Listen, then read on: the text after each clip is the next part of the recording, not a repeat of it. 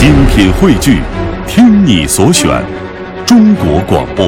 radio.dot.cn，。各大应用市场均可下载。品读中华人物，启迪智慧人生。听众朋友，大家好，这里是中央人民广播电台香港之声数码广播三十二台的《中华人物》，我是李岩。大家好，我是君阳。今天的中华人物呢，我们将和大家走进一位历史上的非凡女人卫子夫。卫子夫，卫氏，字子夫，河东平阳人，汉武帝刘彻的第二任皇后，在皇后位呃在位三十八年，谥号为思，是中国历史上第一位拥有独立谥号的皇后。卫子夫原来是平阳公主家的歌女，在建元二年入宫，建元三年封为夫人，元朔元年立呃册立为皇后。征和二年，在巫虎巫蛊之祸当中自杀身亡。他的一生呢，都是尽心尽力的执掌功业数十载，令其夫汉武帝呃可以无扰于宫中的琐事，为开创汉武盛世减轻了许多的负担。他的弟弟卫青还有外甥霍去病，则在汉匈战争当中做出了伟大的贡献。接下来的时间，我们首先通过一段音频了解一下卫子夫其人。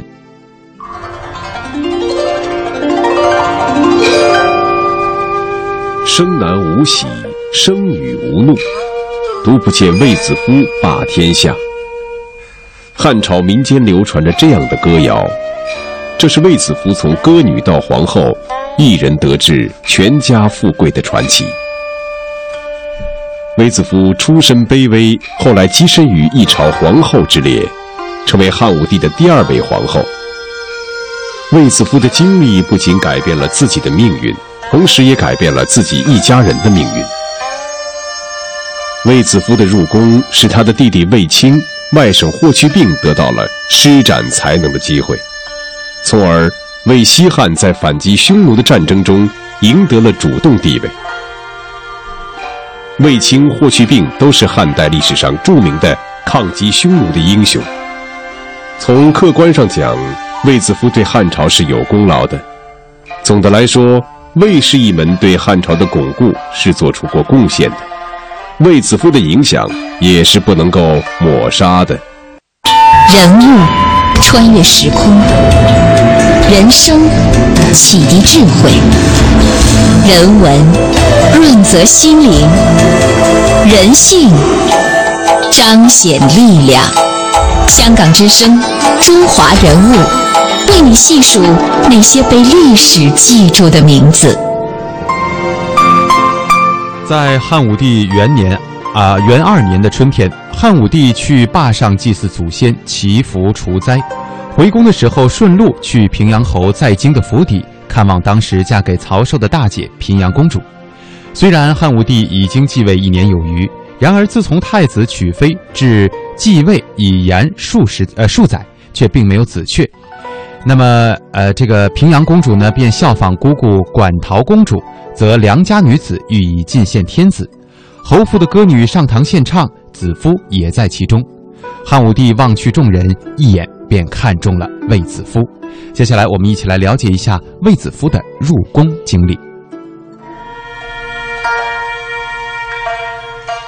卫子夫是中国汉代的平阳人，是汉武帝的皇后。卫子夫本是平阳侯曹石府中的歌妓，服侍曹石的夫人平阳公主。汉武帝即位后，他的第一位皇后无子，所以平阳公主就把邻近大户女子收买来养在家中，准备让汉武帝选娶为妃。适逢汉武帝在坝上祭扫之后，来到平阳侯家中，平阳公主就将这些美女装饰打扮起来，供汉武帝选择。但汉武帝看之后觉得都不满意，在武帝与平阳公主一起饮酒的时候，又让歌女起舞助兴。汉武帝在这个时候便看中了卫子夫。卫子夫入宫之后，由于受到陈皇后的妒忌，在一年多以后被贬为宫婢，再也没有得到汉武帝的宠幸。后来汉武帝释放了一批不中用的宫女，卫子夫才又见到她，并哭泣着请求放他出宫。汉武帝怜惜他，便把他留了下来。后来卫子夫怀孕，因为武帝之前没有子嗣，所以此后卫子夫尊宠日隆。卫子夫先后生三女，元朔元年，卫子夫生了一个男孩，起名刘据，是为汉武帝的长子，就是后来的太子。卫子夫由歌女夫人而成皇后，除了她的容颜美色之外，还因为她有太子刘据作为她的支柱。太子后来自缢，也使他的政治生命结束了。事实证明，卫子夫尽管希望太子早日登基。但并没有存心诅咒汉武帝早死，在他成为皇后的三十八年中是比较安分守己的，所以汉武帝死后，他的名誉还是得到了恢复。汉武帝元光五年，因为陈皇后巨资求子而不得，于是呀，他就使用了妇人媚道害人妖宠的事情被察觉了。武帝知道以后，非常的愤怒，他便派御史大夫张欧负责去查此案。当时张欧的下属，呃，深入这个案件，查出了很多人呢都参与到了这个事情当中。因为这件事情，为后十一年的陈皇后于秋七月以受人迷惑行巫蛊之事而被废除了。此后半年过去，卫子夫怀孕了。元朔元年春天，已承宠十年的卫子夫为称帝十二年之久，时龄二十九岁的汉武帝生下了第一位皇子。吴帝异常的欣喜，便命令当时擅长写文章的梅高以及东方朔做皇太子生父以及立皇子代柱之父。举朝臣子也为这位迟来十余年的大汉皇长子的诞世而高兴。吴帝为皇子取名为刘据。卫子夫既立，当时的郎官梅高自作《戒中赋》一篇，献于魏皇后，而且一改往日诙谐的文风，劝诫魏皇后要将良好的品德作风一直保持下去。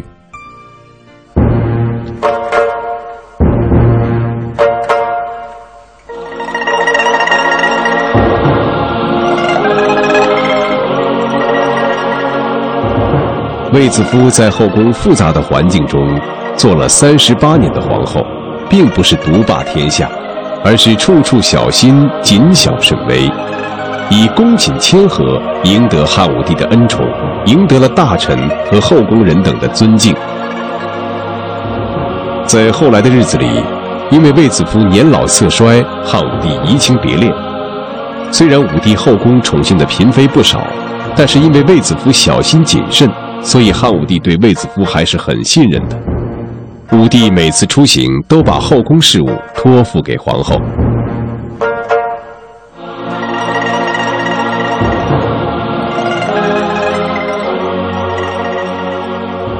据史书记载，卫子夫谦逊的德行是从自身做起的。魏后对卫氏子弟的管教格外严格，例如弟弟卫青的四个儿子都不成器，魏后流着眼泪向武帝报告。请求武帝削夺卫氏子弟的封赏，武帝就说：“我已经知道了，你不要因为这些事而烦恼了。”汉武帝并没有同意卫子夫的建议，但是终于有一天，卫青的少子因为罪恶极大，依照当时的法律被杀，武帝一并削夺其他几个儿子的封爵。之后，出于对卫子夫的尊敬，武帝对一位刘姓的大臣说：“夫人肯定非常伤心。”你马上到他那里去安慰他，并代表我向夫人道歉。这位大臣回来说，夫人非常痛苦，也很感激皇上。太子就是卫子夫的儿子刘据，比较宽厚，对武帝使用酷吏的做法，往往反其道而行之，经常平反冤狱。虽然得到百姓的口碑，但是武帝用的那些酷吏都不喜欢太子，所以。群臣宽厚长者皆服太子，而深酷用法者皆毁之。于是太子欲少而悔多。魏后担心儿子这样做会违背武帝的意思，得罪武帝，经常把儿子叫来劝诫。作为太子，你要经常揣摩父亲的心思，理解父亲的意图，按照父亲的要求去做，而不能够擅自做主，做一些与父亲的想法不一致的事情。比如平反冤狱，这本是你父亲制造的冤狱，你却给予平反，不是否定你的父亲吗？然而武帝听说后，虽然不喜欢太子的仁政，但是认为太子的做法正确，魏后不对。这件事就把魏后谦虚谨慎的态度显示出来了。卫子夫的儿子刘据是汉武帝的长子，汉武帝二十九岁才有儿子，一开始非常喜欢刘据，但是等到刘据长大以后，汉武帝嫌他性格太仁厚软弱，能力也一般，所以逐渐冷淡了他。魏后和太子母子情深。太子每次去见魏后，总会多待一些时间，这是很正常的事情。汉武帝身旁有个宦官叫苏文，喜欢挑拨是非。他知道汉武帝不喜欢太子，竟然挑拨起汉武帝、皇后与太子之间的关系。他把这件事向武帝打了小报告，说：“太子一天到晚在皇后宫里与宫里的女人们鬼混。”武帝不听这些话，反而增加太子东宫侍女二百人。太子知道这是苏文胡说，心里对其不满。苏文还不肯善罢甘休，又与小宦官常荣、王弼等经常伺机寻找太子的过失，一旦寻到就添油加醋向武帝报告，甚至把黑的说成白的，把白的说成黑的。魏后对此也是非常的痛恨，让太子向武帝禀报杀了这些人。太子心地善良，他说：“我没有过失，不怕苏文他们。皇上明察秋毫。”不会听信谗言恶语，不必担忧的。武帝有次生病，派常荣去找太子，常荣就此大做文章回报说：“呃，太子得知武帝生病，根本不把皇上放在眼里，挂在心上，而是脸上有喜色。”武帝听了，心中暗暗不悦。就在这时，太子进来了，武帝看到太子的脸上带着泪痕。但是为了让父亲高兴，又强装笑脸，强打精神，武帝就问常荣到底是怎么回事。常荣支支吾吾回答不出。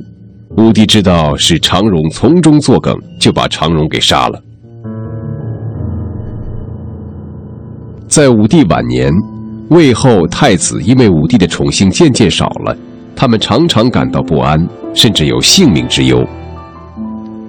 汉武帝知道后，为了不让魏后和太子担心。就叫卫青传话说：“汉家数世草创，加上四夷亲临中国，朕不变更制度，后世无法可依；不出师征伐，天下不安。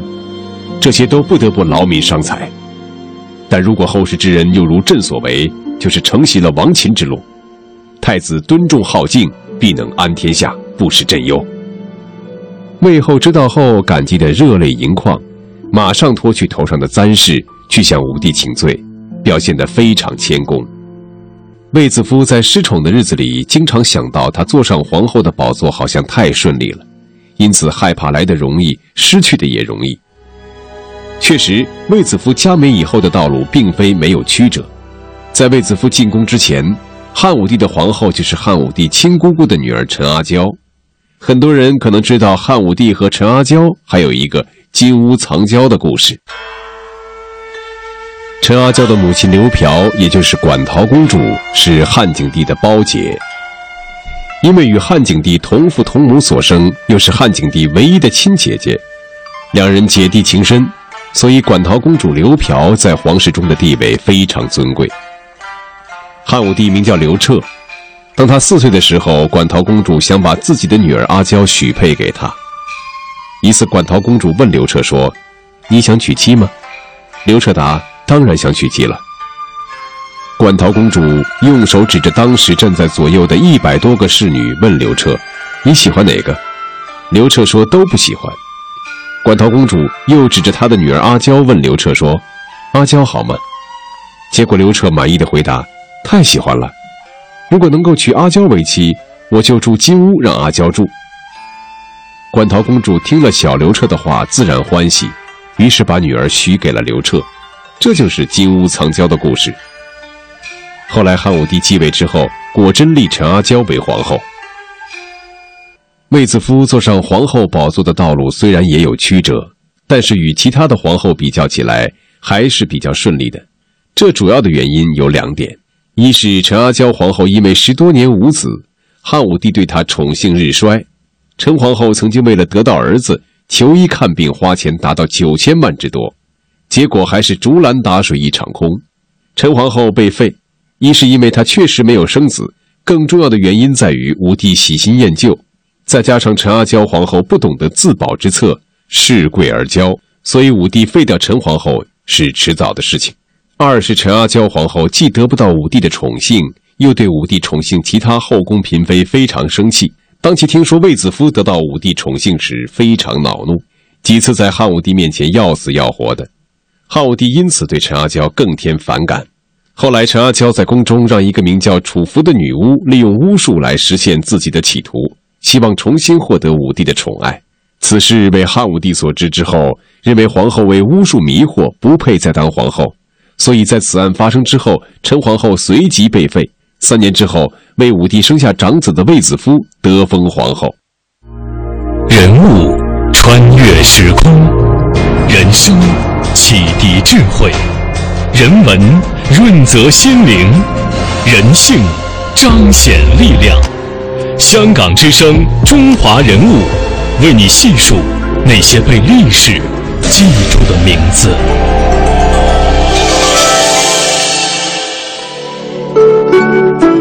卫子夫的集市呢，为他的亲戚、为他的家人也带来了很多的便利。但是对于卫子夫来说，他人生当中的最不幸就是受到了汉代，呃，尊崇这种巫术的影响。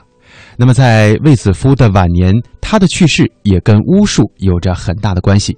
接下来的时间，我们再一起了解一下卫氏家族到底是如何灭亡的。一人得志，全家升天。卫子夫当了皇后以后，卫氏家族也受到汉武帝的宠幸，特别是卫子夫的弟弟卫青，外甥霍去病，既有真实本领，又因为外戚的缘故而有了建功立业的机会。通过流血奋战，成为西汉历史上赫赫有名的将军，立下了不朽的功勋。汉武帝封卫青为长平侯及大司马大将军，卫青的三个儿子还在襁褓之中，就都被封为列侯。魏后的姐姐魏少儿的儿子霍去病也因军功卓著，被封为冠军侯，做到大司马骠骑将军。魏氏满门将相侯，魏氏支属侯者五人。当时武帝的姐姐平阳公主新寡，卫青又娶了平阳公主，这样武帝娶卫青的姐姐，卫青娶武帝的姐姐，就是亲上加亲。在汉朝，说到皇后就不得不提到外戚。所谓的外戚，就是指皇帝的母族或者妻族，他们利用掖庭之亲，与朝廷之内总揽朝纲大权，与军事上居享兵戎之重，构成封建政治史上的怪胎——外戚政治。外戚政治的极端形式就是外戚专权了。汉代是外戚政治极其突出的时期，早在西汉建朝之初，就有吕氏的外戚之乱。西汉鼎盛时期，汉武帝则利用窦氏、田氏、魏氏等外戚政治来加强皇权，玩弄外戚与列侯于股掌之中。而与西汉中晚期，外戚政治继续发展，但是这个时期的皇帝已不具有当年武帝的魄力，于是皇权每况愈下，最终旁落。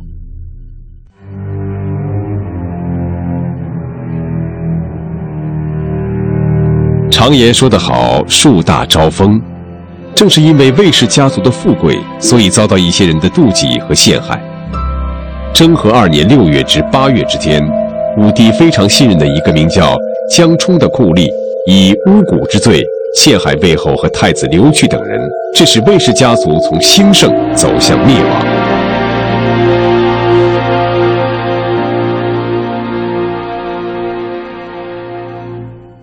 汉朝人很相信巫术，汉武帝期间发生多次巫蛊事件，对当时的政治社会都产生了巨大影响。所谓巫蛊，就是利用人们的迷信，将象征真人的木质偶人埋到地下，通过巫师祈求神鬼帮助实行巫蛊者加害所要憎恶诅咒的人。汉朝皇宫内最忌讳巫蛊，武帝一朝因为巫蛊事件而多次构成大狱，许多人受牵连而死。然而。这次江充把巫蛊的罪名强加在卫子夫身上，使卫子夫家破人亡，遭遇灭顶之灾，这就是巫蛊事变。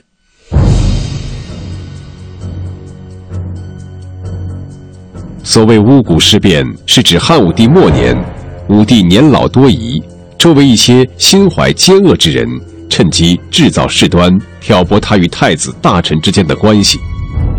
太子素行宽仁，与爱好使用酷吏的武帝有政治上的分歧。太子刘据为人忠厚，平时遇有冤狱，往往代为平反，颇得民心。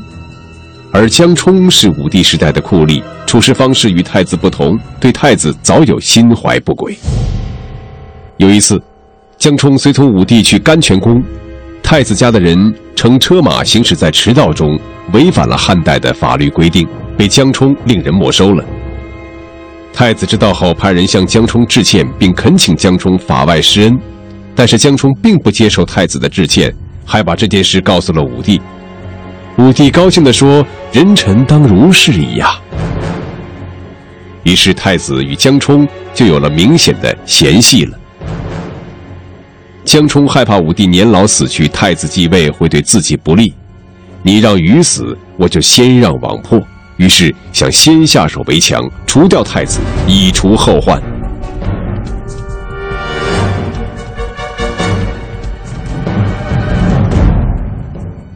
武帝当时在甘泉宫患病，江充就向武帝说，武帝的疾病是因为巫蛊的原因。武帝就派江充审理，又派暗道侯韩越、御史张干、宦官苏文等协助江充。江充先惩治后宫嫔妃，然后开始对皇后和太子下手。江充故意在太子宫中掘地三尺，太子位后的宫殿被挖得连放张床的地方都没有。最后，江充把早就准备好的铜木人一本正经地从太子和魏后的宫殿中挖出来，就要向汉武帝禀报情况。当时汉武帝在甘泉宫避暑，宫中只有魏后、太子在。太子知道是江充陷害自己，就按照自己老师石德的意见，发兵抓了江冲，并亲手杀了他。宦官苏文逃到甘泉宫，向武帝报告说太子造反。武帝一开始并不相信，派人去召太子，但是派出的使者不敢去，就回报武帝说太子真的造反。武帝大怒，派丞相刘屈发兵讨伐太子，太子兵败，逃出长安。太子魏后随后自杀身亡。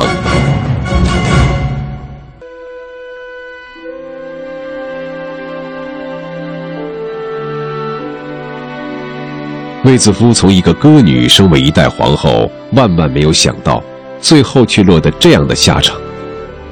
后代史学界对太子刘据都持同情态度，否认他与魏皇后与巫蛊之祸有关。武帝晚年也深有悔意。事后，武帝查出太子是受人诬陷，江充被灭族，苏文被绑在桥上活活烧死，去追捕太子的人也被武帝灭族。武帝建思此宫以表悔意。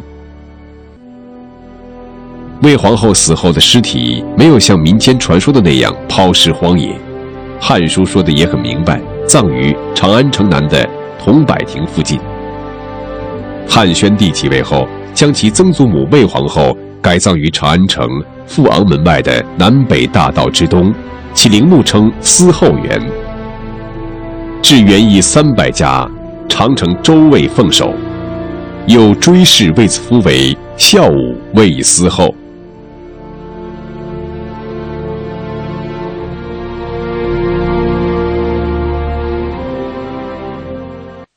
人物穿越时空，人生启迪智慧，人文润泽心灵，人性彰显力量。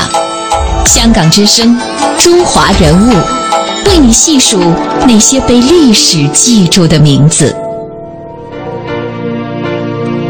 从最初开始，他或是平阳府内的一枚棋子，但自与武帝相识，踏入宫闱，他便成了闪耀于长乐未央宫的星子，与帝相伴，与月同辉。他应是美丽而自持，温柔而聪慧，聪明而果敢的。同帝相守近半个世纪，凭着一份隐忍与后宫众妃安然相处，凭着一份睿智长居交房殿，最后凭着骨子里的那份魏家将领所有的节烈血性，结束了这光耀门楣的一生。此女无愧于大汉皇后之称。中华人物被历史记住的名字，今天我们和大家一起走进的是卫子夫。欢迎您在每天晚上七点三十分收听《中华人物》的重播，我们的首播时间是每天早上的九点三十分。我们明天再会。明天再会。